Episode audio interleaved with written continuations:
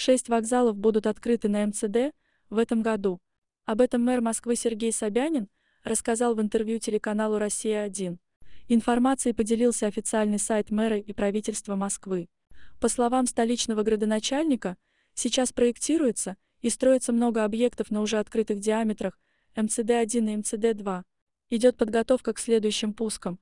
Это МЦД-3, МЦД-4 и МЦД-5. Зачастую современные железнодорожные платформы превращаются в крупные транспортно-пересадочные узлы.